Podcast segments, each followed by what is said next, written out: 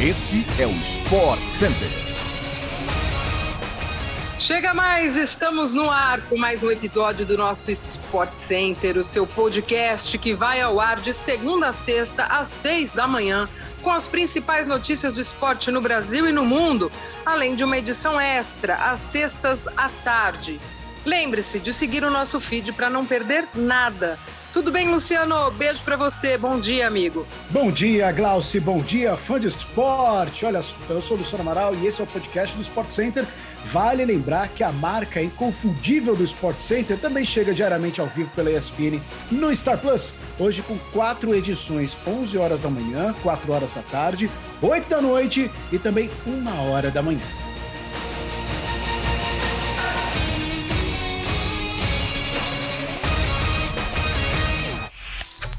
Um dia depois da última rodada da Premier League, o técnico Eric Ten Hag foi apresentado oficialmente pelo Manchester United.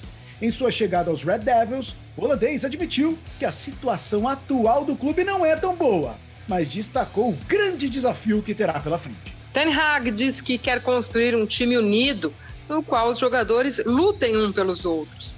Ele também elogiou Jürgen Klopp e Pep Guardiola, treinadores do Liverpool e do Manchester City. O treinador do United afirmou, no entanto, que uma era pode chegar ao fim. O holandês que chega após conquistar três títulos nacionais consecutivos com a Ajax, admitiu que quer renovar o elenco, além de destacar o potencial dos jogadores que estão atualmente no clube. Eric Ten Hag lembrou que na temporada passada da Premier League, United terminou com vice-campeonato. A pré-temporada do Manchester United começa no próximo dia 27 de junho. O campeonato inglês retorna no dia 6 de agosto. Estamos em semana decisiva da Comebol Libertadores. A última rodada da fase de grupos começa com muitos confrontos hoje. Três times brasileiros entram em campo. Dois deles já estão classificados para as oitavas de final e se garantiram na primeira colocação de seus grupos. Tratam-se de Palmeiras e Flamengo. Os dois times estão entre as cinco equipes que seguem invictas na atual edição da Libertadores. Em busca da quinta vitória no grupo H, o time do técnico Paulo Souza joga a partir das nove e meia da noite desta terça-feira no Maracanã contra os peruanos do Sporting Cristal. Também nesta terça-feira, o Palmeiras enfrenta o Deportivo Tátira da Venezuela às nove e meia da noite. A equipe de Abel Ferreira, inclusive, pode alcançar dois recordes. Se vencer, terá a melhor campanha da fase de grupos da história da Libertadores, superando o Boca de 2015 no saldo de gols. Caso marque um gol, também vai ter o melhor ataque da história nessa fase, aí ultrapassando o recorde que pertence ao River Plate. No grupo C, o Red Bull Bragantino joga pela classificação às 7h15 da noite contra o Nacional do Uruguai que também almeja a vaga na fase de mata-mata.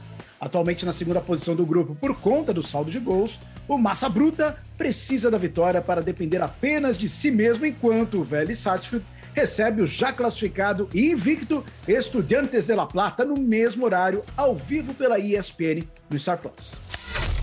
Agora falando um pouquinho de tênis, a número um do mundo, Iga Swiatek, fez sua estreia ontem no Roland Garros que acontece em Paris, na França. A polonesa confirmou o favoritismo na primeira rodada da competição e venceu a ucraniana Lesia Tsurenko por 2 sets a 0. Quem também atropelou na estreia foi o maior campeão do torneio, o espanhol Rafael Nadal. Ele garantiu a classificação à próxima fase ao vencer o australiano Jordan Thompson por 3 sets a 0 e enfrentará o francês Corentin Moutet. Este foi o triunfo de número 299 de Nadal em grandes lances. Na chave feminina, a ex-número 1 um do mundo, Naomi Osaka, perdeu para a norte-americana Amanda Anisimova e foi eliminada na primeira rodada. Anisimova já tinha vencido contra Osaka na Austrália em 2022. O sérvio Novak Djokovic também triunfou com facilidade ontem e avançou à rodada seguinte. O último dia da primeira rodada de Roland Garros acontece hoje, com transmissão completa ao vivo pela ESPN no Star Plus a partir das 6 da manhã.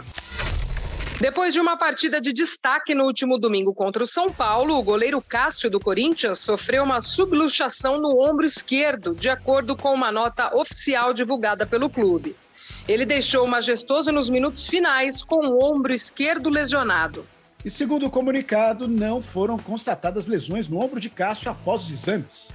Ele não participou do treinamento dos goleiros ontem e é dúvida, é claro, para o jogo contra o Always Red da Bolívia na próxima quinta-feira, pela última rodada da fase de grupos da Libertadores.